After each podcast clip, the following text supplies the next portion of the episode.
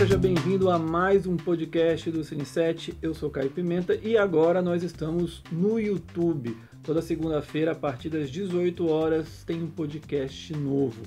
Hoje o tema vai ser a bagunça do universo da DC Comics, com entre de super-heróis, filmes fracassados, muita confusão no, no cronograma, enfim aquele caos que a gente já conhece. Para isso, nós temos dois integrantes da equipe do Cine 7, o Danilo Areosa. Tudo bom, Danilo? Tudo bem, Caio? Olá, pessoal. E também a Rebeca Almeida. Tudo bom, Rebeca? E aí, gente, tudo bem? E um convidado muito especial nesse é, podcast que também é romântico, um podcast geek, porque o namorado da Rebeca está aqui, um super apaixonado é, por HQs, que é o Rodinei Sena. Tudo bem, Rodinei? Olá, pessoal. Boa noite. Boa noite, Caio. Boa noite a todos. Obrigado, Rodinei. Então vamos começar esse debate sobre a DC Comics. Queria começar contigo, Rebeca.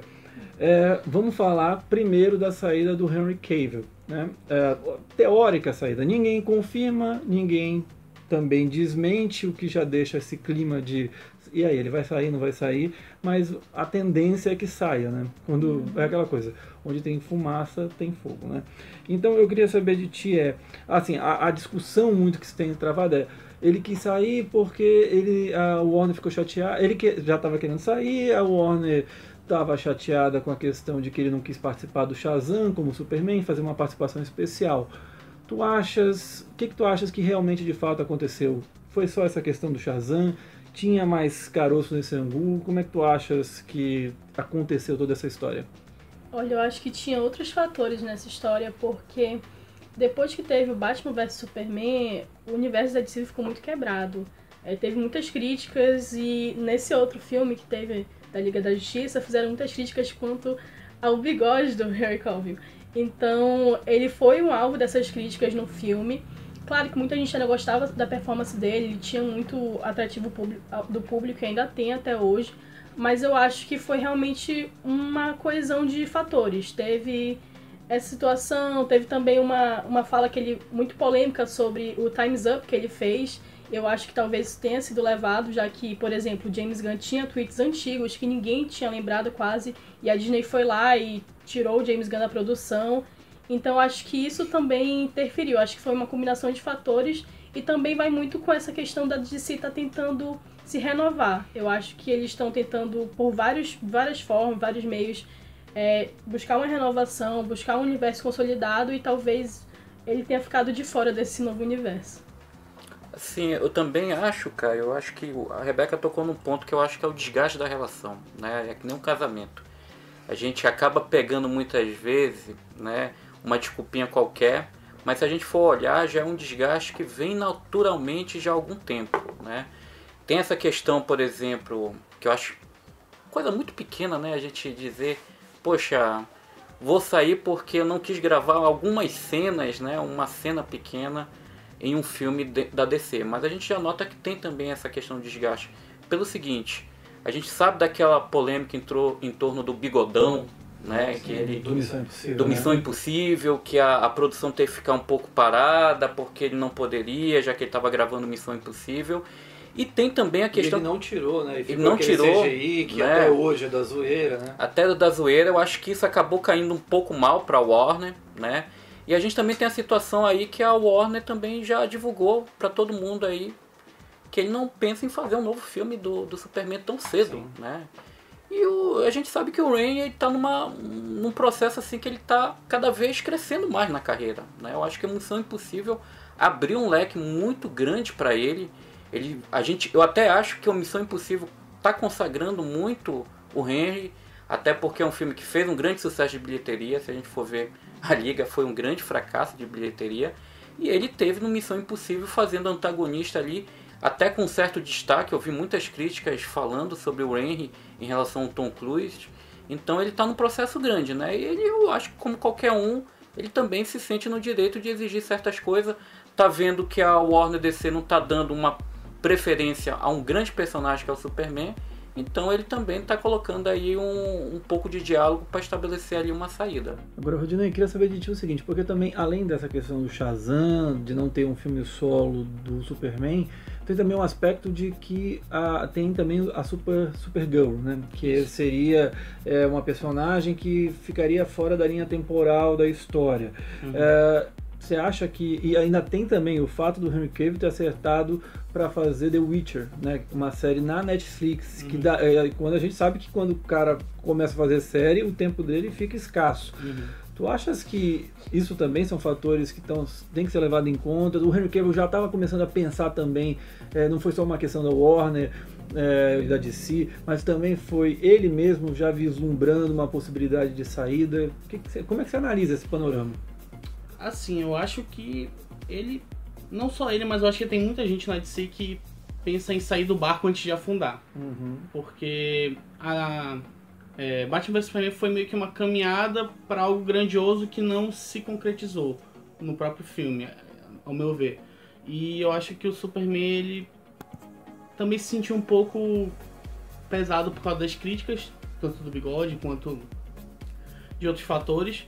E eu acho que ele não quis ser um pouco Johnny Deppzado, vamos dizer assim, de estar tá fazendo um papel e só continuar naquele papel. Eu acho que o filme com Tom Cruise também foi foi uma realmente uma porta para ele destacar o ator que ele é.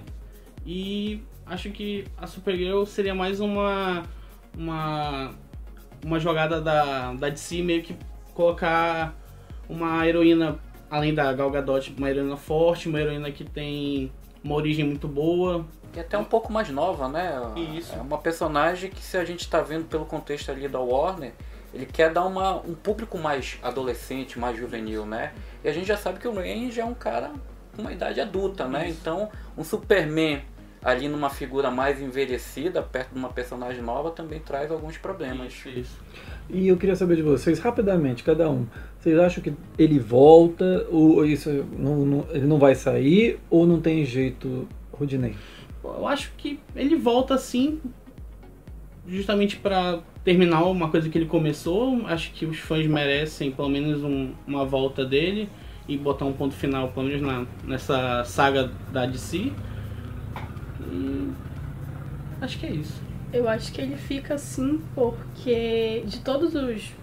Entre ele e o Batman, por exemplo, eu pelo menos vejo ele muito mais consolidado como Superman do que o Ben Affleck como Batman. Então acho que tem esse peso na minha visão. Eu ainda acho que tá num processo assim que nem o Warner, nem ele querem tomar uma posição. Eu acho que eles vão esperar, principalmente em novembro, para ver como é que vai ser o Aquaman, como é que vai ser os resultados de bilheteria, se vale a pena a gente manter esse universo.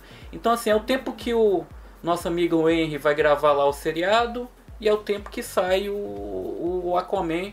E aí eu acho que eles devem se reunir para discutir ali um acordo, se fica ou não, se cada um segue um caminho diferente. Então eu acho que a Warner nesse momento vai cozinhar no banho-maria. E o ator também. Né? Eu acho que vai ficar mantendo nessa postura até para ver como é que vai ser o, esse universo da DC depois do Aquaman. Agora eu queria saber a opinião de vocês, assim, começando contigo, Danilo, é, sobre o Henry Cavill como Superman. Vocês acham que foi satisfatório o desempenho dele? Tá abaixo? Eu vi muita gente comentando de que, assim, pelo menos os estu o estúdio, né, a Warner, tinha falado bem assim. É, um dos motivos também, um executivo desses anônimos, né, que só dão entrevista em off, de, é, em off não, em, em pé anonimato, não, não revela o nome, dizendo que ele tá ok, mas não convenceu tanto quanto se imaginava, né? Que ele não foi tão bem assim. Você acha que é por esse caminho? Ele dentro do panorama, assim, de todo, de quem já viveu o Superman, se encontra em que patamar? Olha, eu colocaria ele, eu assim, por uma questão muito nostálgica, eu ficaria com o primeiro Superman, né? Mas assim, eu acho Christopher Reeve, Christopher Reeve, finado Christopher Reeve, mas é por uma questão mesmo sentimental, porque eu acho que a nível de interpretação como Homem de Aço, Superman, eu acho que o Henry ficou ali no patamar muito próximo do, do Christopher. Acho que apenas o Brandon, naquele inesquecível, é esquecível na verdade, Superman o Retorno, é que ficou muito abaixo. Mas assim, eu acho essa, esse comentário desse dirigente da Warner bem, eu acho que fora ali da sintonia. Eu acho que o nosso amigo Raymond ele fez um bom filme, cara. Ele conseguiu interpretar muito bem o personagem. Captou É, a essência. Eu acho que ele se consolidou nesse papel, querendo ou não. O último filme da Liga da Justiça teve um destaque muito grande pra ele. Teve mais cenas que ele aparecia totalmente. E apesar de toda a computação gráfica, eu acho que teve um esforço muito grande dele também. Então, eu acho que seria muito difícil, assim, não só pela atuação, mas também pela questão de estar renovando tantos personagens, e ele é um personagem muito icônico mesmo, de ser retirado. Eu acho que a atuação dele chegou a ser satisfatória e talvez outros elementos dos filmes não tenham ajudado nesse conjunto. Eu acho até assim, complementando, Rebeca, que se a gente for olhar o Liga da Justiça, o melhor segmento, mais estruturado dentro do roteiro do filme, é do Superman. O retorno dele dentro do filme é o melhor pontos estruturado. É o que tem. A gente tem o, o- vamos dizer assim, os melhores momentos da Liga da Justiça é quando a gente tem a volta do Superman. E ali é um personagem que finalmente nessa volta a gente consegue ver aquele erro que foi apresentado tanto no Homem de Aço e no Batman vs Superman, que é o conceito do Superman, né? A gente sempre vê um Superman meio melancólico, sofrido, né? E eu acho que no, no Liga da Justiça a gente teve um Superman que eu acho que é a essência clássica, né? Então eu vejo muito essa questão também da Liga da Justiça, um ponto alto ali é realmente o Henry. Eu acho que tanto o ator como o personagem Superman ele, houve uma evolução desde o primeiro filme dele, do Homem de Aço. E eu acho que ele realmente trouxe o significado do Superman, que é a esperança. Ele, eu acho que plantou a sementinha de esperança na DC e, pô, vi Superman aqui. Eu acho que se juntasse com Batman, pô, o que que ia dar, como é que ia ser o filme? E eu acho que a ideia dele, tanto no personagem como até a escolha mesmo do ator, acho que foi muito boa e pelo menos me trouxe esperança. E eu até acho que você falando dessa questão da esperança, Rodney, que, por exemplo, que eu acho que seria o ponto que se a Warner quiser manter esse o universo da DC, né, em si, eu acho que o, o, o, início, vamos dizer assim, dessa reestruturação seria realmente pelo Superman, pelo personagem que a gente teve Isso. no Liga da Justiça. Então ali está a semente do reinício de você reestruturar um universo que até agora não pegou, não deu certo, tá mais pro fracasso que, que pro sucesso. Eu acho que tá ali o segmento Superman uma, um início, um reboot, né? Vamos colocar reset, iniciar tudo de novo. Seria o personagem realmente do Henry Cavill. Agora você não acha que o Henry Ca- Cavill ele paga muito porque os filmes do Superman, que pelo menos eles participam, não foram tão bons assim? É, eu falo, por exemplo, Homem de Aço. Filme bem fraquinho, aquele final interminável que se destrói tudo. É, história também pouco convincente, enfim, acho que tem poucas coisas ali que o filme se salva. Aí depois o Batman vs Superman é aquela bagunça, e a Liga da Justiça ainda mais.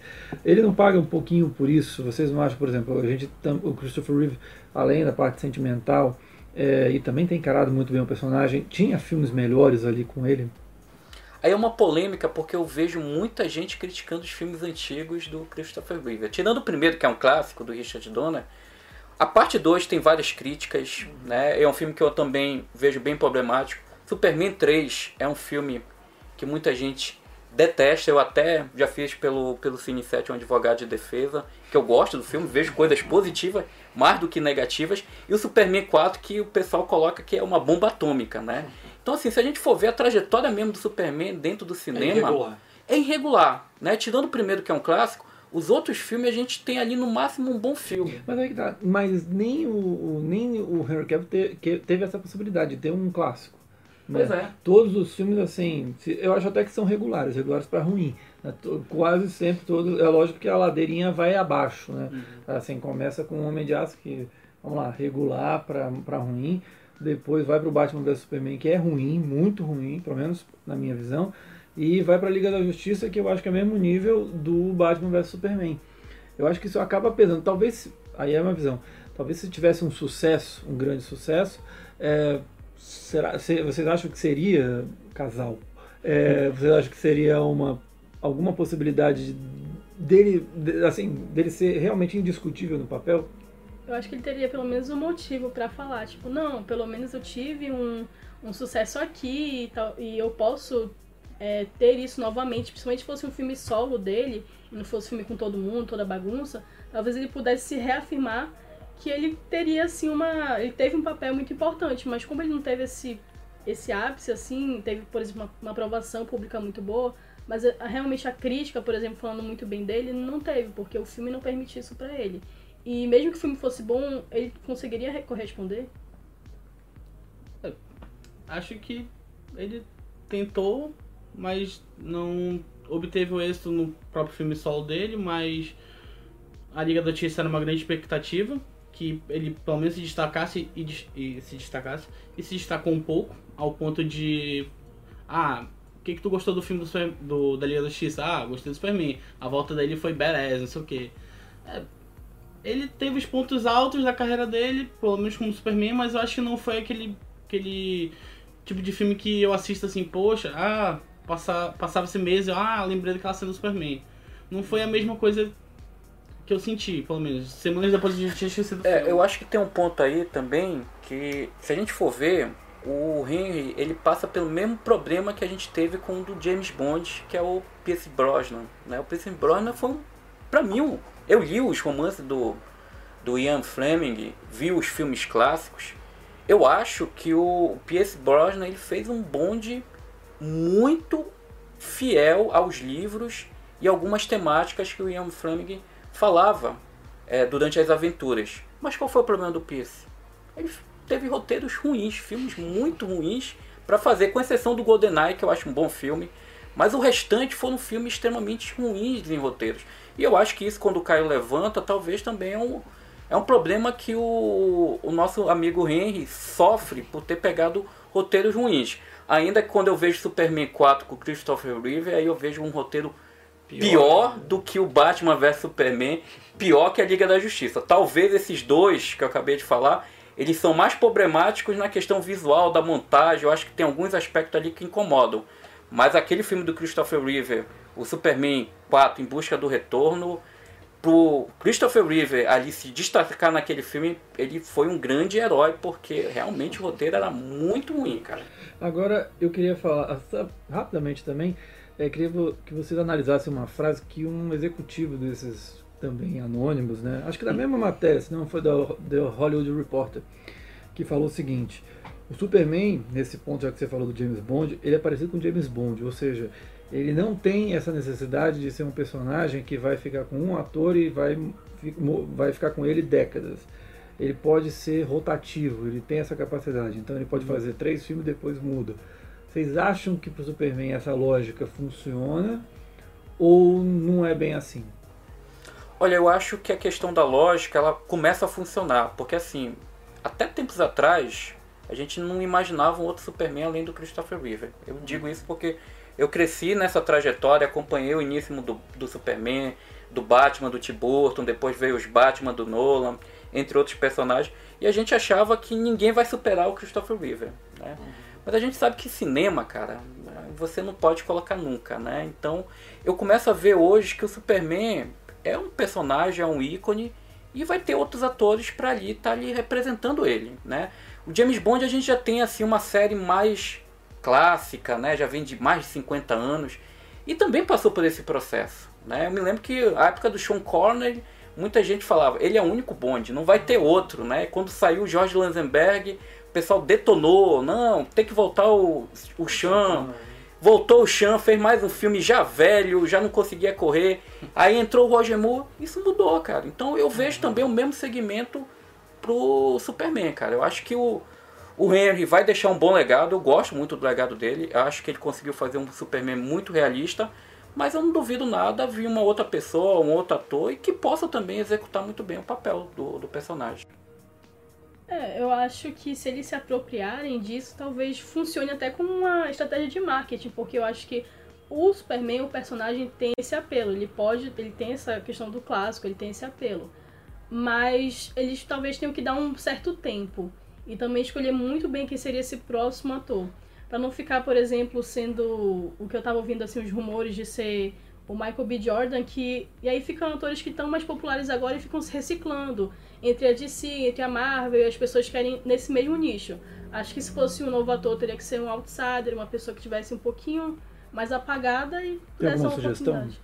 Agora não, nenhum nome, mas. Nenhuma uh... sugestão? não, Pô. mas acho que tinha que ser esse perfil, mais ou menos. Tem alguma sugestão? Sugestão de ator, não, mas tem até uma, uma brincadeira que eu tinha visto na internet que se o Henry Cavill não quisesse, o Nicolas Cage tava lá à disposição de ser o Superman. Olha, eu acho que a gente tem dois caras que eu acho que estão sempre batendo ali quando a gente fala em super-heróis. Seja para qualquer tipo de super-heróis, né?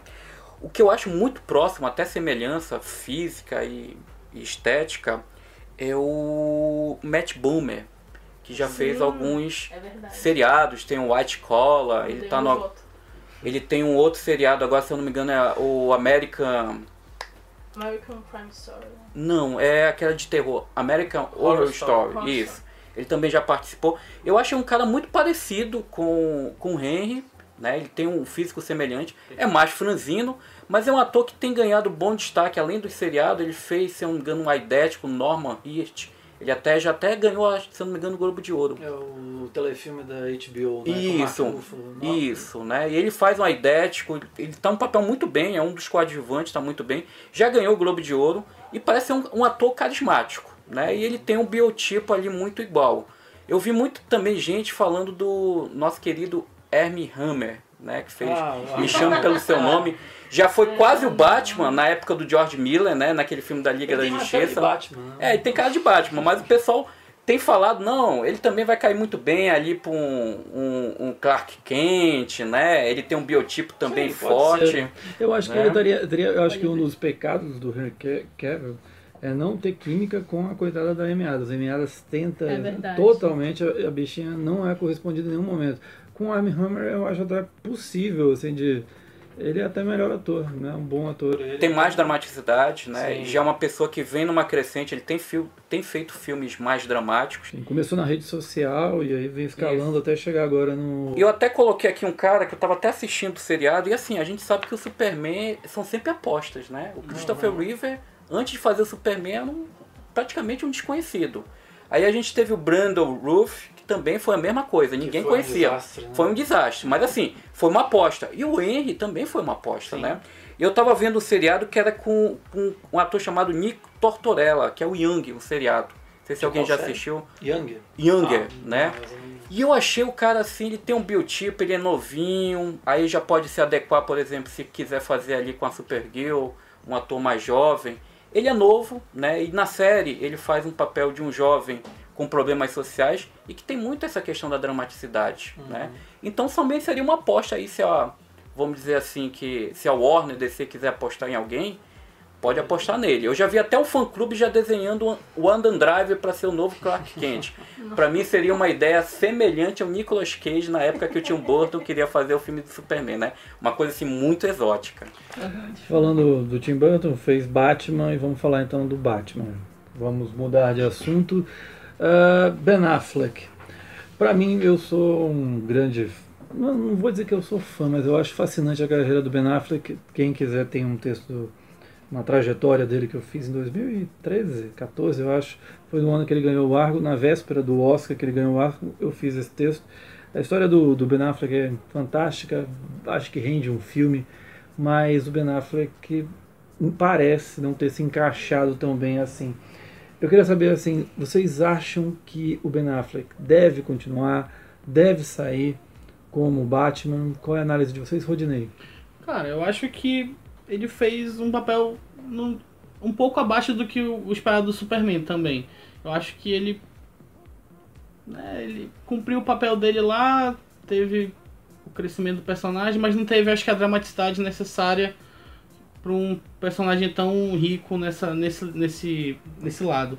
Acho que ele não deveria continuar, mas acho que ele tem, também tem o, o mesmo papel do Superman de terminar essa, essa saga da, da DC. Dá um desfecho da história, né? Dá um, pelo menos dar um desfecho e parar. Parar, repensar, é, ver roteiro, analisar HQs, ver histórias boas e uma história atraente com personagens interessantes, com uma carga dramática muito boa, já que é a principal ideologia da DC, né? Uhum. Mas tu tinha gostado dele, mas começou. E briga de cavalo. Pode, pode falar, pode Briga de Eu cavalo. gostei, gostei Você dele, gostou? é.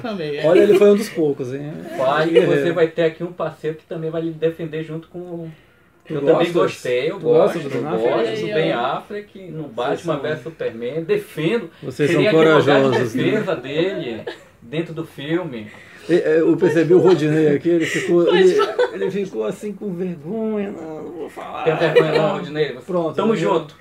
Mas por que vocês gostam? Vocês, é, o que, que vocês veem de bom dele no Batman vs Superman? Pra Olha, defender, né? Alguém tem que defender. Eu acho que assim, ele incorporou muito bem, para mim, pelo menos assim, no Batman vs Superman, o texto permite que ele possa fazer um Batman ali que transita muito bem entre o dramático e um pouco mais do psicótico, né?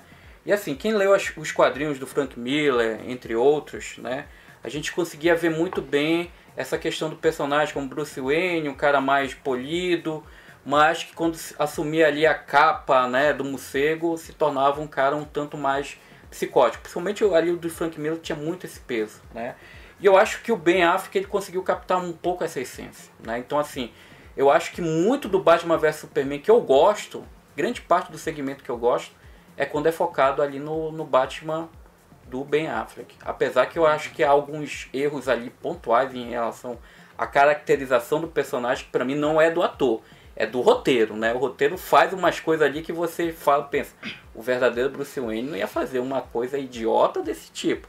Mas aí não é culpa do ator. Mas eu acho que o Ben Affleck, no Batman vs Superman, para mim, ele teve uma atuação digna. E vou até falar, em alguns momentos supera o querido Christian Bale. Pode o pessoal falar da polêmica, entre outras coisas, que eu estou sendo polêmico, mas eu acho que em alguns momentos, algumas cenas ali do Batman vs Superman supera. Principalmente as que ele não tá em cena. Maldade, tá vendo, ali?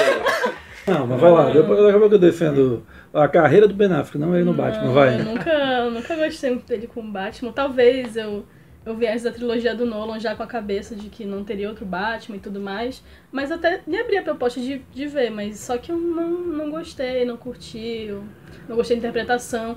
A caracterização realmente foi um ponto que deixou muito a desejar, eu acho que piorou. Pra mim, pelo menos, piorou. Eu via que na voz dava para sentir um pouco do Batman, é, algumas narrativas, mas eu não acho que a atuação dele em si tenha se encaixado. Não sei também se foi uma questão de roteiro de fazer um personagem um pouco mais sombrio e tudo mais, essa questão da DC. Mas para mim não aconteceu, Ben É, vocês viram aí, ouviram a moto do Batman passando. ah, mas assim, eu acho a carreira do, do Ben Affleck fascinante. E aí, como eu repito aqui, tem o texto Estranho Caso de Ben Affleck, lá no Cine 7. E eu acho fascinante porque ele é um ator extraordinário, porque ele, tá, ele sempre pega o rumo mais inesperado da carreira dele. Ele começou a carreira de uma maneira que todo mundo sonha, ganhando um Oscar com o melhor amigo da, da vida dele. Aí depois teve altos e baixos, tal, tal, tal, e quando ele consegue atingir o auge da carreira, o Oscar de melhor, ele vai lá e me assume o Batman. É a última coisa que qualquer pessoa, é, por exemplo, é como se o Leonardo DiCaprio viesse assumir o Homem-Aranha hoje em dia. Não faz sentido, você acabou de ganhar um melhor, mas ele foi lá e fez. E a sensação que me passa é que, de, desde o Batman vs Superman, ele percebeu a burrada que ele fez. E assim, você percebe que ele está incomodado. A sensação, se eu tivesse que definir uma, um, o trabalho do Ben Affleck como Batman, é que ele é um ator incomodado de estar ali. Ele é um ator que ele, ele sente assim, eu acho que incomodado de estar ali não apenas assim, porque é um filme de quadrinhos e tal, um blockbuster, mas pela própria bagunça do negócio. Uhum. Né? Ele, assim, ele já, ele já chegou a assumir um, um, projeto em que ele ia ser o diretor, o roteirista e tudo mais, não foi mais, ele mesmo já desistiu. Aí ele vê toda aquela bagunça de, quem, de algo que não se entende. Então eu sinto que tem esse aspecto, ele está incomodado e ele passa isso para a tela. Eu, eu, eu, pelo menos percebo eu, a situação dele é, é, de alguém que está ali tentando, como você acha que é, quando você diz ah, é, ele está bem no, no filme, é que você percebe que é um cara incomodado está incomodado querendo, mas ele não consegue. Por isso que eu. eu, eu e, e, tem um aspecto também: o Ben Affleck, como ator, ele é muito ruim. Sempre foi muito ruim, mesmo no arco. Eu acho horroroso. É um, é um dos piores atores, assim. É, é um cara que não consegue dar expressividade nenhuma mas dirige bem. Não é um grande diretor, mas dirige bem. Mas no, no, no, no, Batman, eu sinto isso. É um cara que está incomodado. Não sei, vocês. Falei, Daniel, você ia me rebater. É, eu ia, o que eu ia complementar para ti é que assim, eu, a impressão que teve que ele aceitou, desculpa, o papel do Batman, que é uma coisa assim para ele corrigir uma coisa que sempre incomodou ele, né? O Ben Affleck, quem viu os filmes do Kevin Smith, né? Sabe que ele é um cara que ele gosta muito de quadrinhos, né? E ele carrega aquele peso de ter feito Demolidor, né? Então parece que ele aceitou ser o Batman logo depois de ganhar o Oscar como uma forma de tentar corrigir, né? Aquele fracasso que foi o Demolidor, que até hoje muita gente coloca ali como um dos piores filmes da, da Marvel, né? Se tiver um top 5 de piores filmes da Marvel, uhum. talvez o Demolidor apareça ali. Então assim, eu acho que ele assim, no primeiro Batman vs Superman, eu acho que ele se esforça muito. Uhum. Eu acho que ele entrega ali um papel que eu já defendi aqui, que eu acho que é correto, tá dentro do personagem. Realmente na Liga da Justiça eu acho que já dá para notar que ele tá ali sem jeito, né? Parece que não se sente à vontade. E eu acho que para quem já viu um pouco, já viu as entrevistas do Ben Affleck, né? Eu até concordo Sim. com o Caio que é um ator que ele tem uma limitação dramática, ainda que, ainda que eu acho que ele evoluiu um pouco mais, né? Alguns filmes dele, a atuação dele já melhorou em comparação a algumas coisas do passado, né? Mas é um ator que, se a gente for ler as entrevistas dele, ele é muito organizado, cara. Uhum. E ele preza muito esse tipo de trabalho bem feitio, metódico, didático. Que eu acho que quando ele chegou lá, viu aquela zorra que é a DC, Warner, né? Sim. Com todo mundo querendo apitar, com um diretor ali e eu vou falar que eu gosto do Zack Snyder de alguns filmes, mas é um diretor. Hoje, o Danilo tá um. É, eu tá, falo. Tá generoso hoje, tá né? Eu gosto, eu gosto do Zack Snyder em alguns filmes, mas é um cara que não se enquadrou muito bem para os quadrinhos, para esse universo da DC. O conceito que ele tem de Superman, de Batman, são totalmente equivocados, né? Se ele quer fazer isso, faça, mas faça lá pagando do dinheiro do bolso dele uma produção amadora, crie um universo à parte, mas não misture ali no universo que é da DC, da Warner, que são conceitos totalmente errados, né? Então assim, o, o Zack não soube casar muito bem isso e o Ben Affleck percebeu isso, viu que é uma desorganização e aí eu diria até assim, eu queria que se o Ben Affleck ficasse com o Batman, eu queria só para ele fechar ali a trilogia, mas uhum, assim, sim. o Ben Affleck ele não quer ficar. Agora, é, é, você falando disso, eu, eu consigo perceber isso mais claramente é nas entrevistas. Quando tá o elenco ali, ele é assim, é visível, seja na, na Comic Con, é visível. Ele tá assim, tipo, o que que eu tô fazendo aqui? Uma cara de morte. É, ele tá tipo, puta, bando de idiota, eu aqui. E foi, e foi um cara, é. se a gente for ver, Caio, que mais se queimou, vai se queimar nesse processo Sim. da DC pelo, pelo seguinte, o Henry tá saindo por cima, a Gal também tá saindo por Sim. cima. E até o, o, o ator que faz o Flash, e o do Aquaman, é, eles estão ali num patamar ali que estão confortáveis. É, né? O Jason Momoa, na verdade, ele, ele, ele poderia ser aqueles vilões de Velozes e Furiosos e tudo mais, e que acabou encontrando uma chance na carreira de, opa, aqui é a minha, minha chance. E o Ezra, o Ezra, Ezra Miller, ele na verdade já tinha uma carreira muito interessante, ele fez o Precisamos Falar de Kevin, fez A Vantagem de Ser Invisível. Esse aí, ele estava meio na linha do, do, do Ben Affleck, só que ele não tinha ainda um grande sucesso para chamar de seu, de apelo comercial. É. Então acabou que eu acho que ele aceitou por causa disso. E assim, mas é um cara que até agora, onde ele participou, na Liga da Justiça, ele não é, ficou tão queimado. Agora o Ben, imagina, fracassos, sai de um diretor de Oscar é criticado como o Batman. o Batman. Tem um problema dele com a questão do assédio, que a gente não pode esquecer isso. Tem. Né? Ainda tem a questão pessoal da, com a bebida. Com a bebida, a separação com a esposa. É. Então tu, você vê, pega aí pelo menos quatro elementos, tu vê que a, o quanto ele está passando por uma fase por isso extremamente. Tudo que eu acho que é um cara, eu não digo essa questão, assim, ele é um cara problemático, tem, mas, mas para mim é um cara fascinante se acompanhar a trajetória. Por isso que eu sou.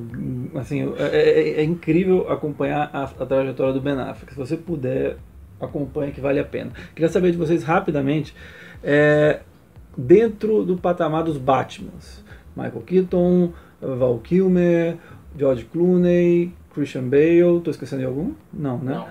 Uh, não sei que você queira pegar do seriado. Não, aí, aí é, não, vamos, não vamos esticar tanta corda assim. Quero saber de vocês é, em que patamar o Ben Affleck se encontra. Rebeca.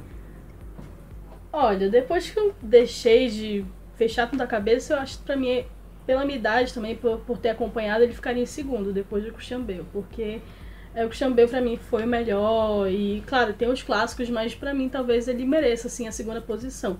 Nesse sentido dele estar tá um pouco desgastado, eu acho que em Liga da Justiça isso realmente aconteceu. Alguns diálogos parecia que ele falava só por porque tinha que falar no roteiro, mas em Batman vs Superman talvez tenha tido um esforço maior. Eu acho que ele tá dentro do meu top 3. Acho que o primeiro seria o Batman da trilogia Nolan. O Christian Bale. Isso, o Christian Bale. Aí depois viria o Batman do Tim Burton, O Keaton, Michael, o Michael Keaton. E viria o Ben Affleck. Ben Affleck. Coitado, o Val Kilmer fica acho que todo mundo em último, né? Eu também ficaria com ele em último. Val Kilmer? Ah, Eu acho o George Clooney pior. Pois é, Mas se bem que... Lembramos do George Clooney, olha aí. Ah, o George Tava Clooney é faltando o George Clooney aí. Ah, eu esqueci do George É, Clooney, tá na vendo? verdade. Não, eu Ninguém falei, lembra, né? Enfim, deixa. Mas, olha, eu, eu só abrindo aí um parênteses, eu tava dia desse assistindo Batman vs Batman Robin. Te digo, é um ótimo filme de comédia, de verdade. E talvez, é, eu vou fazer um advogado de defesa sobre o filme, mas o Batman Robin, ele não é um filme tão ruim assim. Só que as pessoas esperam um filme de ação e tudo mais. Se você levar pro lado comédia trash, filme, a carnavalização do que eles fazem ali do, do, do Batman, ele, ele dialoga muito com a série dos anos 60, que é meio zoeira, meio na sacanagem e tal. Não sei vocês, mas enfim, é só eu tô jogando isso. Mas qual é o teu ranking? Meu ranking eu também ficaria com Bale em primeiro. Né? O, pra mim eu acho que é o Batman que tá num patamar mais elevado. É, em segundo eu, eu colocaria o Ben Affleck pelo seguinte, eu gosto muito do. segundo, Ben Affleck, na frente do Michael Keaton? Gosto pelo seguinte, eu vou explicar aqui os motivos. Eu coloco ele na- Polêmica. É, eu coloco ele na frente do, do Keaton pelo seguinte. Eu acho que o Keaton teve um grande problema porque os filmes do Tim Burton que ele fez são filmes que não valorizam Batman. São filmes voltados para os vilões. Os vilões são os astros.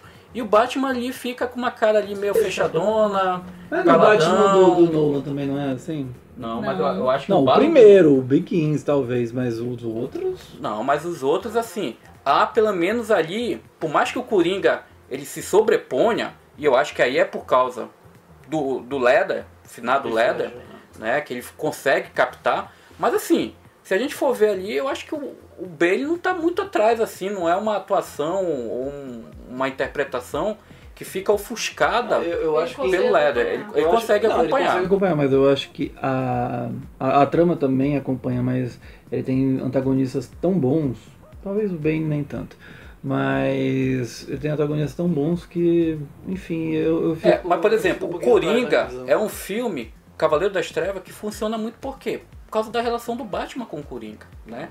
Então isso equilibra. Se tu pega o filme do Keaton, o Batman versus Coringa do Jack Nicholson, cara, é, é uma coisa assim, o Batman é um figurante, o Keaton até se esforça ali, mas o Burton é um cara que gosta de personagens excêntricos. Ele gosta de gente marginalizada, vilã, por isso que o Coringa, o, a Mulher Gato e o Pinguim sempre sobrepõem ao Keaton. Eu acho o Keaton um ator acima, por exemplo, do Ben Affleck, mas eu acho que sofre desse problema. um dos motivos da Liga da Justiça ter meio que fracassado um pouco foi justamente na parte um pouco dos vilões.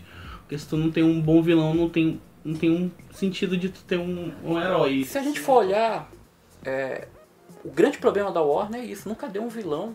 Esse universo que a gente está tendo agora compartilhado, né? A gente nunca teve um grande vilão, cara. E o Batman tem ótimos vilões. Batman tem, né? Da, da, do Nolan tem grandes vilões, coisa que esse universo agora da DC não ofereceu nenhum dos vilões. O máximo ali o General Zod. Eu gosto dele em alguns aspectos no Homem de, de Aço, mas eu acho que tem outros problemas do, do General Zod que são problemáticos dentro do filme do Homem de Aço. Então assim, a gente nunca teve um vilão memorável, né? E se a gente pega o Batman do Nolan, a gente tem Então, ali personagens rank é o Christian Bale, Christian Bale, Ben Affleck, um pouquinho, um dedo à frente do Michael Keaton, Val Kilmer ou George Clooney. Agora tu me deu uma dúvida. Olha, eu vou ter que rever. Eu vou ter que rever. Eu vou colocar esses dois ali no limbo esquecido, né? Agora, Pra o- classificar. O Matthew Reeves, que é o diretor da trilogia Planeta dos Macacos, ele está fazendo um novo é, Batman, né, uma nova trilogia. Para vocês, é, quem vocês acham? Tem algum nome assim que você fala, puxa, isso aqui funcionaria como Batman? O Armie Hammer, por exemplo? Teve uma vez que eu até baguncei um pouco a Rebeca, É, não, super. que era o, o ator principal do Game of Thrones, o Kit Harington. Mas eu falei assim na bagunça, assim, ah, se ele malhar um pouco. Jon Snow. É, o Jon Snow. Eu se acho ele malhar um outro- pouco. Ele tá ficou, cotado. Ele ficou. Saiu umas notícias aí que estavam cotando ele pra. Mas papel. tá na bagunça, ah, pô, o Jon Snow, né? Tem uma carinha ali, cabeludinho e A E tal. voz. o, e o Lannister? A voz dele E o também. Lannister que perdeu o braço. Qual é o nome dele? O... Ah, aquele Nicolai. é Nicolai é o nome, nome esquisito É, lá. Nicolai. Eu achei legal, assim, seria uma boa. Eu acho que o grande problema do, do Kit, né? O, o sotaque dele, muito britânico, né? É, O Henry é britânico, mas ele consegue disfarçar bem, né? Agora o Kit ele tem um so- sotaque muito carregado. Eu ficaria com medo do Batman dele arrancar braços, É. né? Danilo, Rebeca, alguma sugestão? Falaram muito do, do Kit Harington, é, fã do Jon Snow. Tem alguma sugestão? Além do Ernie, que a gente já falou aqui, né? Que o nome Ah, dele o é sempre... Armie cont- Hammer. É, se não for pra Batman, é pra Superman ou pro Lanterna Verde, que ele também ficou cotado em Ah, foi. alguns momentos pra Lanterna Verde. Mas a gente não pode esquecer do nosso querido John Hamm. Ah, Mad Men. O. John Hamm até Mas brinca ele- que mas- toda vez que falo que vai sair um Batman, Don um ator vai né? sair, ele já diz, olá pessoal, estou aqui disposto. Né? O Mas, grande... mas aí que tá, se você vai tirar o Ben Affleck e a ideia é reju- rejuvenescer, o John Hamm não é o cara... Não é o cara, realmente concordo com você, né? Mas assim, é, eu um... fiquei, é, é, porque eu, eu Sou fã do, do Mad Men, pra mim é a melhor série que já teve. E aí, consequentemente, sou grande fã do Don Draper, o John Hamm.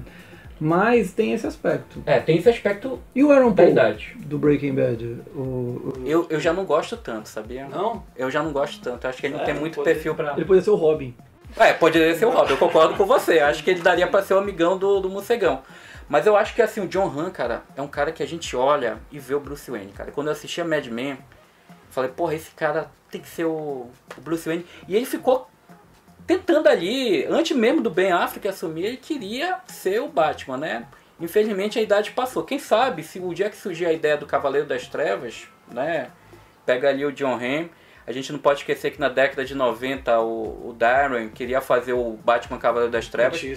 E seria o Clint, né? Ah, que ele tava querendo. Aí, Ali, aí é um filme... era ousadia demais. Não, olha. mas, mas é uma boa, né? É, não, era uma boa, não discordo não. o Mas... Clint tava, tava bem naquela época. Hoje em dia já não dá mais, coitadinho. Mas naquela época, É. Ponte de Madison, ele tava galã naquela Dava, época. então. ele fazer o Batman ali envelhecido. Era um filme que eu tirava naquela época eu era pobre, né? Ganhava a mesada da mamãe, eu ia guardar minha mesada pra ver esse filme umas três, quatro vezes no cinema. Aquelas sessões que você pegava seguida uma da outra. Vamos falar do filme do Coringa agora, com Joaquin Phoenix. É, Rodney, qual a tua expectativa? Uma bomba? Vai ser bom?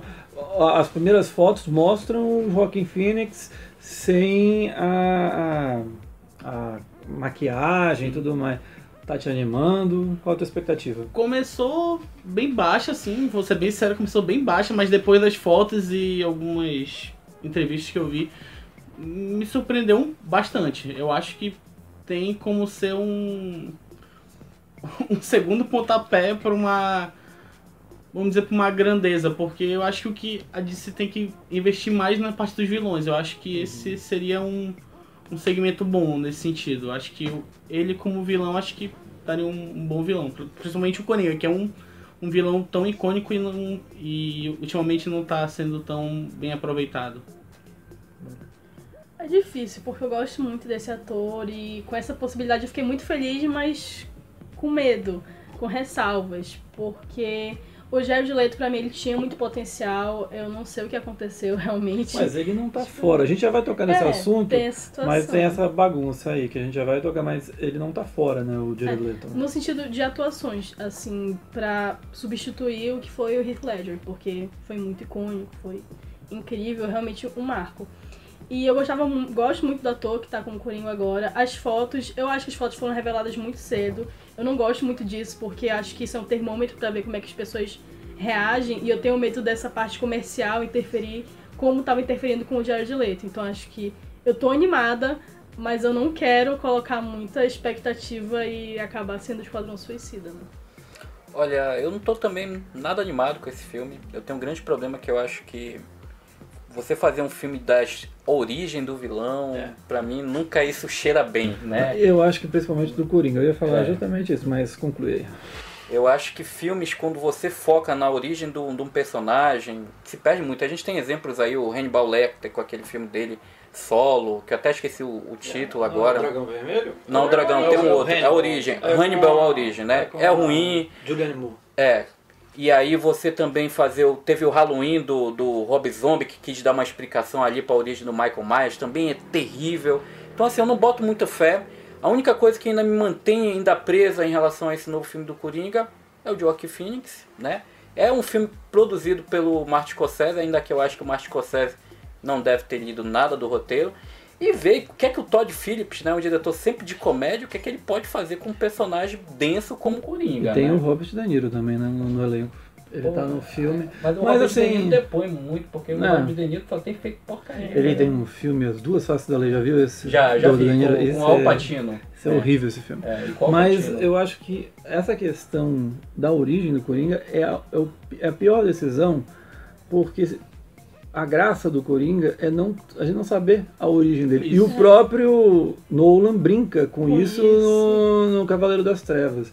Tira que- piada em relação a Tira essa- isso, essa ele questão. fala pra que assim, e talvez esse que seja o grande a grande sacada do assim, do personagem do Heath Ledger em termos de conceito é aquela coisa do e, e, e para mim que eu acho que é o grande a, a grande coisa do terror, né, não é, é, é você não saber por que o cara tá fazendo, só tá fazendo. Ele não se justifica. A violência, tem um filme do Haneke que é isso, violência gratuita. Ele não, qual, qual é a justificativa daqueles dois rapazes entrarem na casa e começar a fazer aquilo que faz? Não tem. É a natureza dele. É a natureza dele. O que é assustador. Né? O que é mais assustador do que um monstro, do que, pelo menos pra mim, né? Ou uma freira. Ah, mas. E aí fa- fazer isso so- com essa questão, justamente com o Coringa, eu acho que é um risco desnecessário. E eles estão se baseando muito, acredito, o roteiro, ainda que o roteiro não foi divulgado, né? Como seria Sim. a sinopse, né? Sim, sim. Mas assim, dá pra ver que eles estão puxando muito pro Piada Mortal, né? Que é o, os quadrinhos do Alan Moore, né? E que eu vou falar, eu gosto do Alan Moore, eu acho ele um gênio, mas a Piada Mortal é um dos quadrinhos dele que eu acho até mais mediano, entre o bom e o mediano. Não é nada que se destaca, o próprio Moore também já falou isso em entrevista, ele não é um dos quadrinhos que ele mais gosta. Mas assim, até mesmo no quadrinho do Moore ele quis dar uma explicação pro Coringa, mas assim, ele não fecha. Não né? convenceu. É, não fecha, não convence. E eu não sei se o filme vai conseguir trabalhar muito bem essa origem. Pra mim, eu acho que esse é o grande problema. Você querer explicar porque o Coringa se tornou daquele jeito doido, essas coisas, eu acho que não poderia. Poderia se fazer uma história solo do Coringa, já mostrando ele como ali do crime organizado do, de Gotham City, ou qualquer outra coisa. Faz um filme solo, baseado ali no, no desenvolvimento do personagem, mais voltado pro psicológico dele, mas explicar a origem é complicado. Rebeca, queria saber de ti agora. A gente vai tocar já na questão da desorganização da DC, né? E vamos começar falando dessa coisa do Coringa.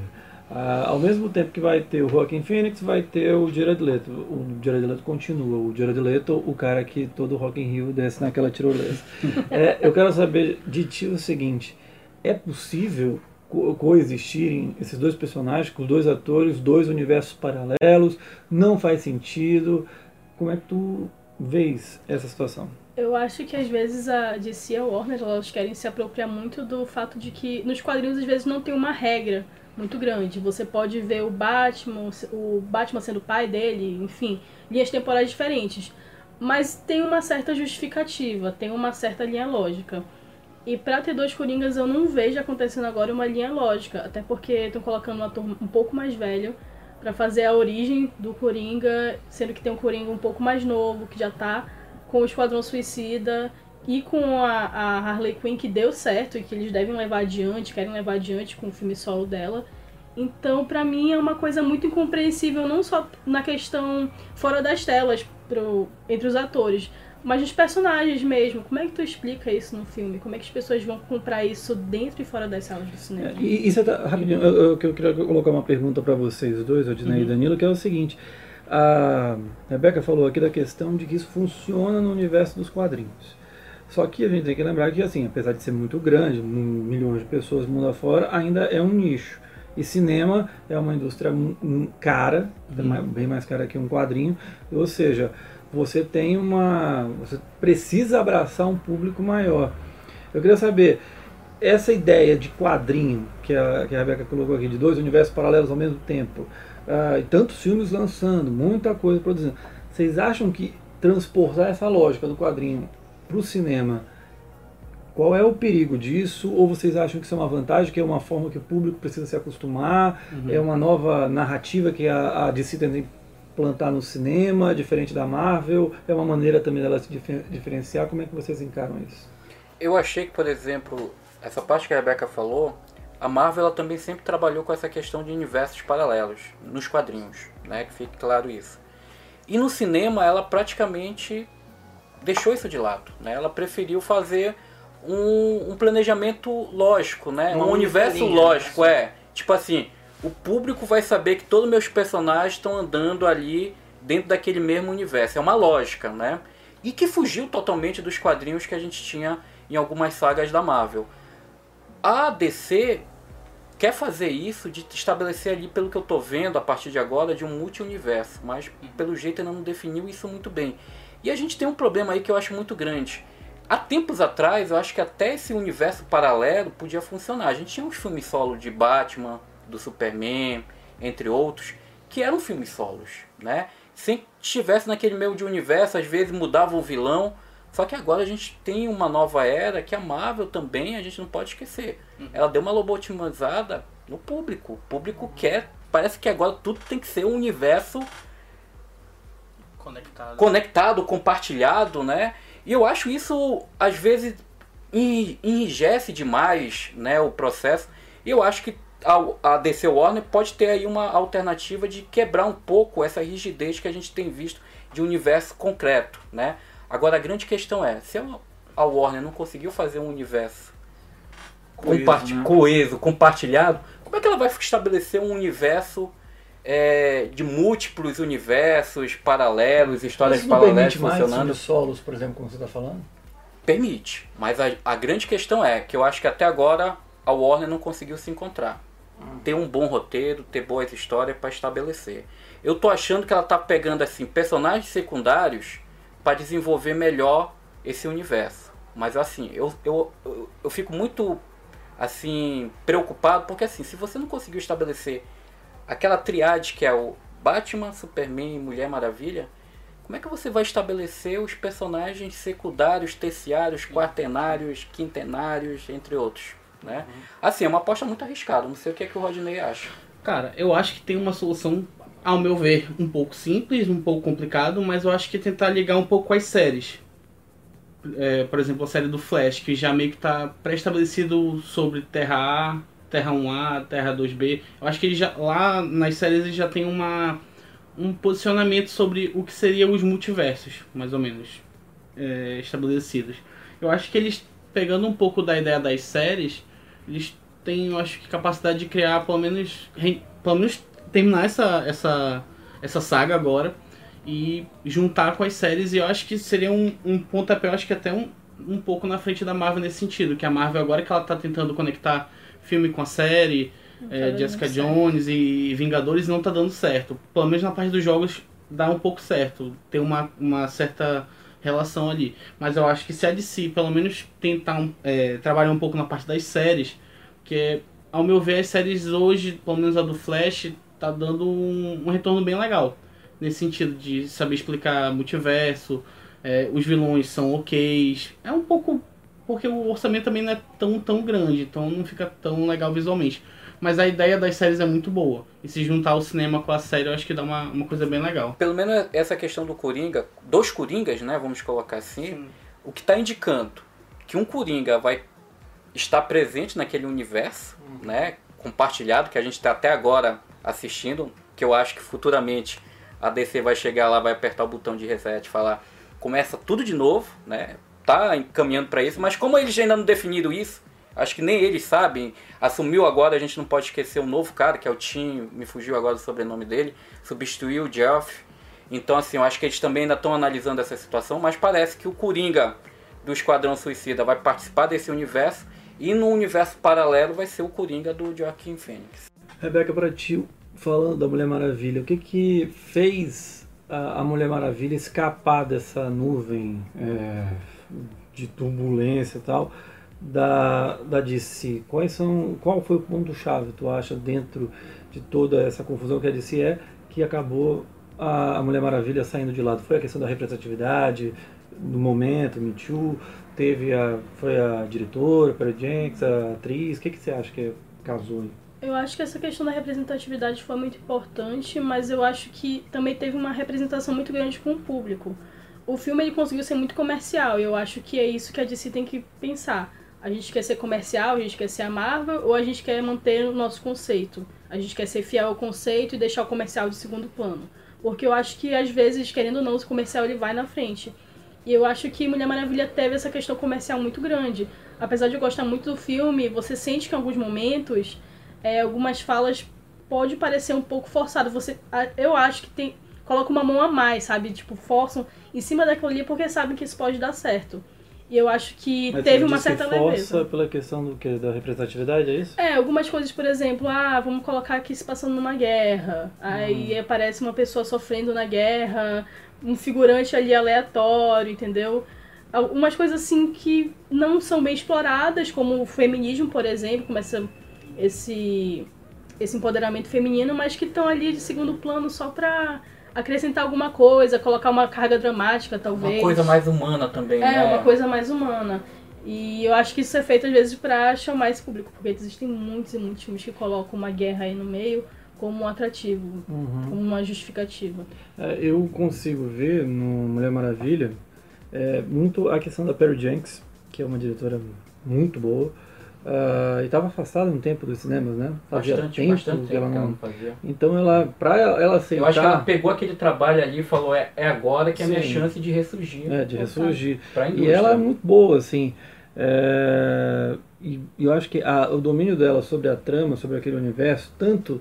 A, a- porque ela escreveu o roteiro, né? Ela é uma das roteiristas e também tem a direção. Isso ajuda bastante. E aí, só pra pegar. Eu sei que você gosta do, do Zack Snyder, mas Calma há lá. uma Eu diferença. defendo ele em alguns pontos. Há uma né? diferença enorme da Perry Jenks pro Zack Snyder, pro Josh Weldon, tô esquecendo de mais alguém, até mesmo pro David Ayer, né, que começou tão bem, assim, fez um Marcados para Morrer, se não me engano, um filme tão interessante, superestimado, mas um filme interessante, policial com Jake Gyllenhaal, e depois foi fazer o Liga da, ele fez o Liga da Justiça, não, fez Não. o Esquadrão Esquadrão Suicida, Suicida. É, Esquadrão Suicida depois foi fazer o Bright. E ele acabou meio que se encantando com o próprio estilo dele e fez muita porcaria. Mas há um abismo da Pearl Jenks de qualidade, de desenvolvimento, do E que ela aí- quer e contar para esses caras. eu Eu, acho que, que- essa é uma peça-chave. E aí, só para completar, é, ainda teve a sorte, aí é uma sorte mesmo, porque assim, é inacreditável encontrar uma pessoa com carisma que tem a Gal Gadot. É é impressionante. A mulher ri, o mundo para.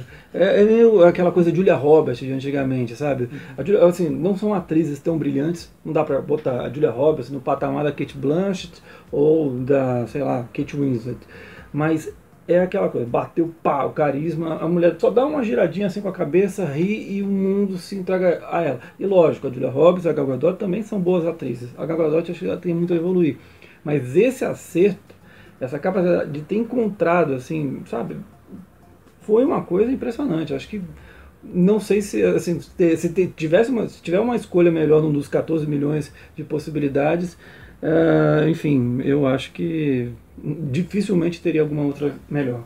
É, eu ia em cima do que você falou, Caio. é, eu acho que pra mim o que teve esse grande diferencial da Mulher Maravilha, eu falei ainda há pouco que eu acho que assim, eu defendo o Zack Snyder em outros filmes. Já disse que no universo ele tem um grande problema em ver os conceitos dos personagens. E aí que tá a diferença. A Pat, ela conseguiu pegar a essência, captar a essência do personagem. Então, assim, é uma sensibilidade você olhar o personagem. E se a gente for ver o filme dela, o Monster, né, que Ah, deu sim, é, o Oscar A Charlize a Charlize, né? É praticamente um filme focado em personagem, uma relação lá da, da personagem psicopata com aquela que ela tem um envolvimento que é a Christina Ricci, se eu não me engano. Então ela tem essa essência de captar a essência do personagem, um olhar mais singelo, se ele é um- uma heroína, se ela é uma psicopata, ela consegue dar uma unidade. E aí junta com uma atriz que eu acho que foi uma escolha que parece que tudo rodou em volta dela, né? E eu me lembro que na Gal, na época que foi escolhida, muita gente, pô, mas essa Gal é muito magrinha, não sei o que, não combina com, a- com os quadrinhos, porque a, a personagem tem que ser mais musculosa, não sei o que. E a Gal só com um sorriso, com carisma, com uma boa interpretação, até acho como concordo com você, ela precisa evoluir, mas ela tem um carisma, né, que ela consegue ali fazer que a É, e é aquela coisa assim que às vezes a gente. Ah, é- é só questão de atriz. Não. O Christopher Reeve, por exemplo, encaixou como uma É. luva como o, o, o, o Superman. E ele também não era um, Um ator ator, maravilhoso, mas ator. é aquele cara que encaixa no personagem. Que é, é aquela coisa, você pode procurar mil lógicas, não, ah, por causa disso, assim, mas tem um negócio meio mágico, assim, que o cinema tem, sabe, de bater o olho e falar, essa pessoa é extraordinária. Harrison a Ford com. Indiana Jones, né? Então assim, são casamentos que acontecem, né? Casamentos, relacionamentos que acontecem. E a Gal foi basicamente a escolhida nesse momento e eu acho que ela também permitiu que esse filme, com essa questão da, da representação feminina, crescesse, Sim, né? Então assim, eu acho que foi toda essa união, né? Desse Uma- aspecto que a gente foi tá a, a tal da tempestade perfeita. É. né? Você teve a Pearl Jenks, a Gal Gadot, teve a questão da representatividade, uma história que não era tão mirabolante assim, era uma história mais beabazinha, mais simples. Acho também o, a- a- o aprendizado dos fracassos, né? Anteriores que ajuda também, né? Porque o cara, opa, isso aqui, vamos diminuir, fazer uma trama mais enxuta, mais centrada, isso ajuda também porque você pega um Batman vs Superman, é aquele filme que quer abraçar o mundo, né? quer trazer todos os personagens ao mesmo tempo, quer botar todo mundo. Então, essa, essa- esse entendimento de não menos é mais também ajudou. Pra, a gente está chegando perto do fim, queria falar de- com vocês, é, casal, sobre é, Aquaman, qual a expectativa de vocês? É, Aquaman, assim, não é uma expectativa muito, Olha, muito ele, a grande. pessoa- ele já começou. É muito, muito grande. Isso mas já mostra. Vamos pra prestigiar o filme, né? Vamos, Poxa, vamos tá lá, bem, né? bem. Jason Dizem que vai ser uma coisa, e que é uma coisa que eu até ia perguntar pra vocês, que é a questão, vai- ele vai ter um tom mais leve, né? Já brincam com o Nemo e tal, já tem É. vários cartazes. É, Você acha que vai ser mais por esse caminho? Vai ser mais leve ou vai ser uma coisa mais sombria? Ou Vai ser tipo, a DC tá dando tchau pra aquele universo sufocante, vai abraçar uma coisa mais. Eu acho que vai ser um, um filme mais leve, até porque eu acho que por ser uma, uma coisa tão sombria assim, acho que o público não, não se agradou tanto. E como tá nessa onda Marvel de ser um pouco mais comédia, um pouco mais leve, eu acho que eles estão tentando abraçar um pouco esse lado, mas não deixando é, a identidade dos personagens tão de lado. Acho que ainda tem que ter a parte do drama, que é essencial para cada personagem. E eu acho que o Jason Momoa acho que pode fazer um Aquaman ok. Não digo excepcional. Acho que também não é assim. Acho que ele pode fazer um Aquaman ok. E a. Qual é o nome daquela atriz que vai, vai ser. É, Amber, Ah, Amber A Hard. ex-esposa do Johnny Depp, a... Amber, Amber Hard, Hard, eu eu acho que o papel dela vai ser muito bom. Assim, olhando umas fotos e tal. Ela já participou de um dos filmes, né? Foi o último Liga da Justiça. participou da Liga da Justiça, eu Super rápido, participação, é. É. Aí Eu acho que pode dar certo. Pode dar certo. A Rebeca tá com uma cara de que não tá muito ansiosa, Eu né? acho que não vai ser bom. Eu acho que assim, se o filme funcionar, vai ser por causa do ator, por causa do Jason Momoa. Porque no que a gente já viu da Liga da Justiça é porque ele tem esse jeito, que eu acho que ele tá até tendo aquela Johnny Depperização, que ele faz papéis muito parecidos, que é esse jeito mais bruto, não sei o que, nananã. Eu acho que isso pode dar certo no filme. Se for dar certo, vai ser nesse sentido. Porque os efeitos, eu particularmente não tinha me animado muito em Liga da Justiça. E depois continuei assim, duvidando um pouco do que a gente já viu até agora do filme. Não sei se vai ser tão bom assim, essa parte imersiva de conseguir contar uma história de um cara embaixo d'água. Sempre, acho que teve sempre essa, essa questão do Aquaman. Pô, ele fica embaixo d'água, como é que vai contar isso de uma forma cinematográfica e tudo mais.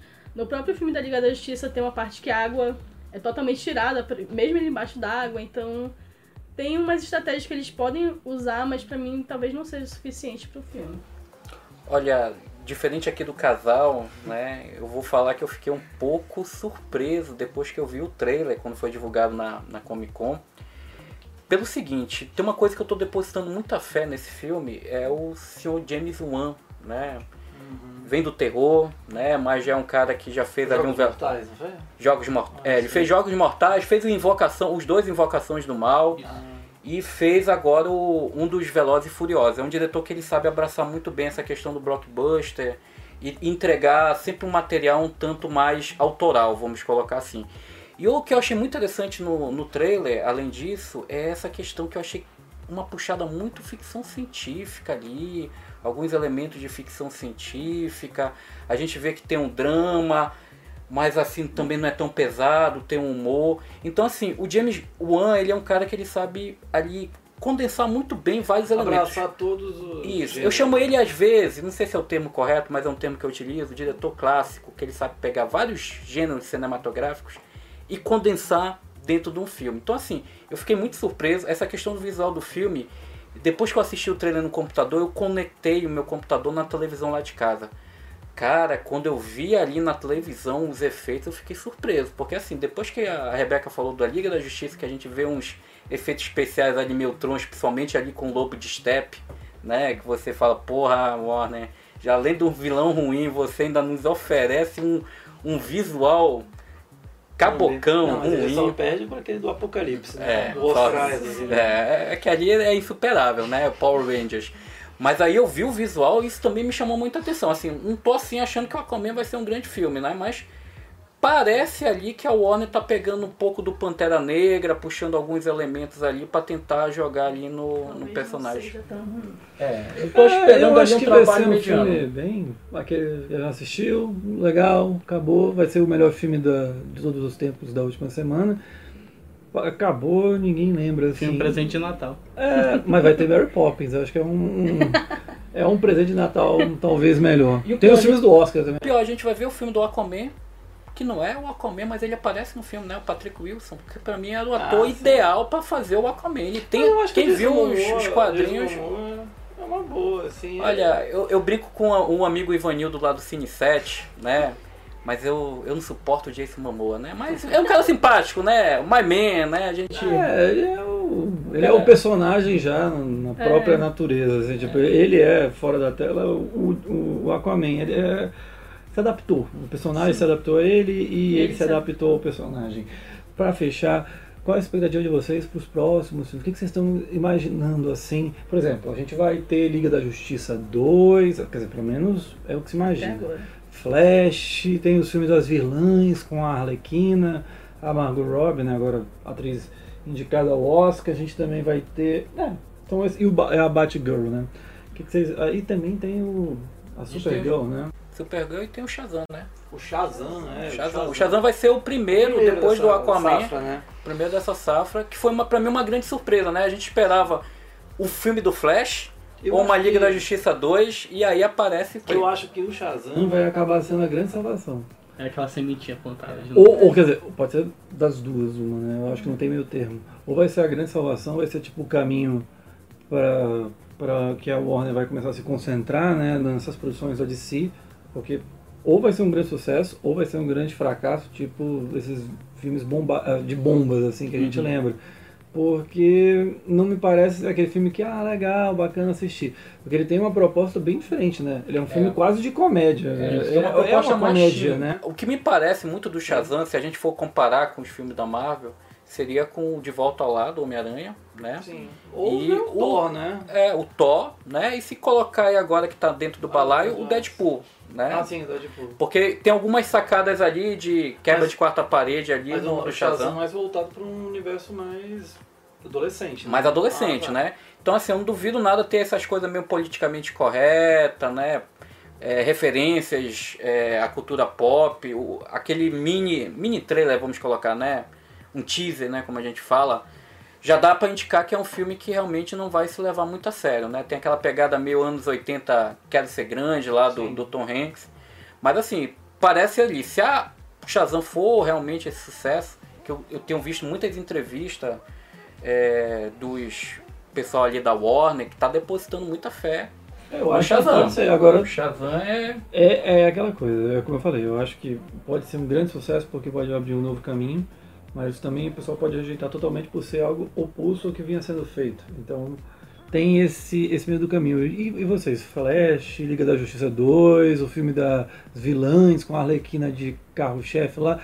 Como é, que você, é, como é que vocês analisam? Qual é a expectativa maior de vocês em relação a esses futuros projetos? Eu acho que agora a DC vai fazer um pouco do que a Marvel faz, que é colocar uns filmes como se fossem escadinhas. Aquaman, por exemplo, pode não ser um filme fantástico, mas se ele não for taxado como ruim, tipo, totalmente ruim, se der pra aproveitar alguma coisa, ele pode ser, se tiver uma trama ok, nada de incrível, ele vai ficar lá, ok, tem uma aprovação. Shazam também, eu vejo muito Shazam que tem Homecoming do Homem-Aranha. Eles querem dar uma nova roupagem, trazem uma, uma coisa muito adolescente, uma, um público novo e talvez encaixe muito bem. E aí vão colocando os filmes de escadinha até chegar nessa, nesse embrólio que tá muito maior. Porque desses todos, o que eu acho que vai ser mais interessante é com a Arlequina. É, Esquadrão Suicida pra mim era uma, um filme que tinha tudo para dar certo. É, eles tra traziam essa ideia dos vilões do Batman, que eu acho que é a parte que muita gente gosta, a parte que eu gosto, de, deles se unirem e tudo mais. E eu acho que as vilãs talvez dê certo. Eles tirarem essa essência, talvez dê certo. Porque é uma parte que o Batman tem muito bem nos quadrinhos, tem muito bem nos filmes e acho que dá para investir. Mas antes disso, eles precisam fazer uns filmes mais básicos, é, uns filmes que só dê pra ser levado assim, é. antes de construir uma coisa mais densa. mais densa, porque eles não estão conseguindo. Eu acho que esse também foi, para mim, um dos grandes erros da, da DC Warner, né? Eu acho que eles queimaram uma etapa. Eles já quiseram começar Sim. lá com os. Com a Liga da Justiça, os três personagens principais, né? Mas ali não foi uma questão de mostrar, olha, nós estamos seguindo um caminho diferente da Marvel? Pois é, mas assim, fizeram sem um planejamento adequado. Sim. E eu acho que quebraram a cara aí pelo seguinte, a Marvel foi montando, né, o quebra-cabeça. Eles já quiseram jogar um quebra-cabeça ali já montado. Só que assim, você joga, mas tem uma história condizente, um, um, arco dramático interessante. E aí meteram as mãos, como você falou, quiseram abraçar ali o mundo com esses três personagens e queimaram uma etapa, cara. Né? Você pode arriscar? Arrisque, mas arrisque com planejamento. A impressão que teve, como viram um sucesso muito grande da Marvel, é. falaram, não, bora, a gente tem que fazer um sucesso agora torta direito, cara. E aí vai, né? E não é assim, cara. A Marvel, ela conquistou o que ela tem hoje indo famosas gotas de homeopatia, né? Doses de homeopática. Foi construindo aos poucos. E foi também construindo aos poucos, mas também com uma dose de sorte, né? Porque sorte. assim, por exemplo, se o Homem de Ferro não dá. Por exemplo, se o Homem de Ferro tivesse se tornado algo parecido com o que foi o Hulk, do Mark, do Mark Ruffalo não, foi do Edward Norton e teve um outro antes, o Eric Bana, Eric Bana. também teria voltado tudo destaca zero. Então, eles foram fazendo filmes muito. Talvez o Aquaman com o James Wan, né, que é esse diretor que você fala que abraça tudo, ele pode não fazer o, a, a, melhor coisa do mundo, mas ele faz o feijãozinho com arroz competente e dá, bota um bifinho ali para ficar mais gostoso. Mas é, é, talvez seja um caminho que eles possam é. adotar. Né? Mas eu sempre defendo, eu sou da área de psicologia, a sorte vai de encontro com aquele que planeja, Sim, aquele que pensa, né? Então assim, a, a Marvel foi planejando, né? Deu sorte, deu, mas já, já tava com uma ideia ali que a, a, o, a cena final, pós-crédito, já indica que ia se dar um início do universo compartilhado. Então já tinha essa ideia formatada. E eles fizeram Homem de Ferro bem, um filme bem. Se você for analisar o Homem de Ferro, o roteiro pode ser o clichê do clichê do, do, da construção do herói. Mas é muito bem desenvolvido, tem um ator carismático. Então seguiu uma lógica ali que é o feijão com arroz, mas muito bem organizada, muito bem planejada. Eu acho que para mim a Warner DC quis queimar uma etapa para conseguir ficar competindo no topo com a, com a Warner, tipo assim, uma coisa assim muito imediata, enquanto eles poderiam ter analisado, olha, a gente pode competir, mas bora primeiro aqui criar um pouco, mais lá na frente a gente compete. Eu só quis dizer mesmo, ah, eu tô aqui. Mas. Tô viva. Só isso, ah, eu tô aqui, tô viva ainda, mas. Bom, dos filmes próximos eu acho que. Acho que tem um. São, vão ser bastante interessantes. É o filme do Flash. Uhum. Acho que vai ser bem interessante. Tu acha que sai esse filme do Flash? Há tempos que eu tenho escutado, até o Robert Zemeckis ia ser o diretor, acabou. Tá sem diretor, né? Se eu não me engano. Sim, é. Tá é, sem diretor. Ia ser, começar vai a ser depender, rodado, é. e agora deu uma pausa. É. Ninguém sabe pra onde é que vai. Agora, isso é interessante, né? Robert Zemeckis, Zemeckis, que é o cara que só fez Forrest Gump, De Volta pro Futuro e outros grandes clássicos do cinema. O que é bacana é que, por exemplo, você tem a Pearl Jenks também, enfim são caras grandes, né? São não, é, não é que nem aqueles caras assim que a Marvel durante muito tempo, agora está melhorando um pouquinho, mas durante muito tempo chamavam qualquer um assim, um qualquer um padrão, como a gente é, diz, um operário padrão. Operário padrão é para fazer o filme certinho. James Bond, pegava Sim. aqueles diretores operários padrões para você dirigir. Diferente hoje que tem o Sam Mendes, é. né, no, no 007, mas pegava assim um, aquele diretor que você sabe que se o executivo falar faz isso, isso aqui, ele vai lá e faz, né? E é diferente, mas continua a tua, tua ideia. É. Aí acho que sai, acho que o filme do Flash sai sim, mas vai depender muito do reset. Se vão querer resetar tudo e começar do zero, aí eu acho que. Até porque eu me lembro que a história ia puxar um pouco para essa questão do universos múltiplos, né? É, que é do, do seriado que você falou. Dele, e salvando a mãe dele ia mudar todo Eu nunca li que era Flash Forward, que era na época dos quadrinhos, a uhum. saga, né? Eu vi muito isso. Aí tu tava falando das séries, né? Uhum. E eu Sim. acho que seriam. Ao meu um ver, as séries vão. Então, são bastante promissoras ao ponto de se tentar interligar vai dar alguma coisa certa. Eu acho que que as séries são um, um futuro promissor, assim, pra DC pelo menos investir e tentar. Que ela tem acertado mais também, sim, né? Ela tem acertado bem mais que a Marvel. As, as, até a série do Supergirl mesmo, assim, ela começou um pouco fraca, ela tá indo, não, não pelo menos eu não, não tive tanta Mas eu vejo muitos elogios em, em relação. Sim. O público tem comprado muito essa questão da série da. E eles conseguiram juntar os do, o Flash é. e a Supergirl também. Pois né? é, tem, tem, tem isso também. O Gotham, se eu não me engano, também tem um Coringa, tem né? Um tá Coringa. aparecendo. Ou seja, Sim. a gente pode ter aí nesse universo. Agora, Rodinei, só pra acabar. O que, que tu achas, então, que, como o Danilo falou? As séries estão sendo muito mais bem recebidas pelo público do que os filmes. O que, que eles acertam na série, na tua visão, que eles não estão conseguindo repetir nos cinemas? Eu acho que muito pela liberdade de roteiro, também por algumas histórias das séries serem baseadas, acho que um pouco mais nas HQs, acho que por esse motivo, e também porque nas séries eles estão tentando explorar mais essas coisas de multiverso. E também estão ligando, não é uma coisa meio que aleatória, ah, vou chamar o Supergirl aqui e vou ligar, não. Eles vivem no mesmo universo, eles têm, têm umas respostas aqui, umas respostas aqui, mas não é uma coisa que eles só jogam é, é, trabalhado episódio por episódio. Vai ser mais, melhor trabalhado. Isso. Planejado, desculpa. Planejado, isso. Gente, é isso. Muito obrigado, Rebeca, Rodinei, Danilo, valeu mesmo. Lembrando que agora podcast do Cine 7 no YouTube, toda segunda-feira a partir das 18 horas. A gente volta na semana que vem. Aproveita e se inscreve aqui no canal youtube.com.br Cine7am. É só clicar no quadradinho do lado. A gente se encontra na próxima segunda às 18 horas com um novo podcast. Tchau.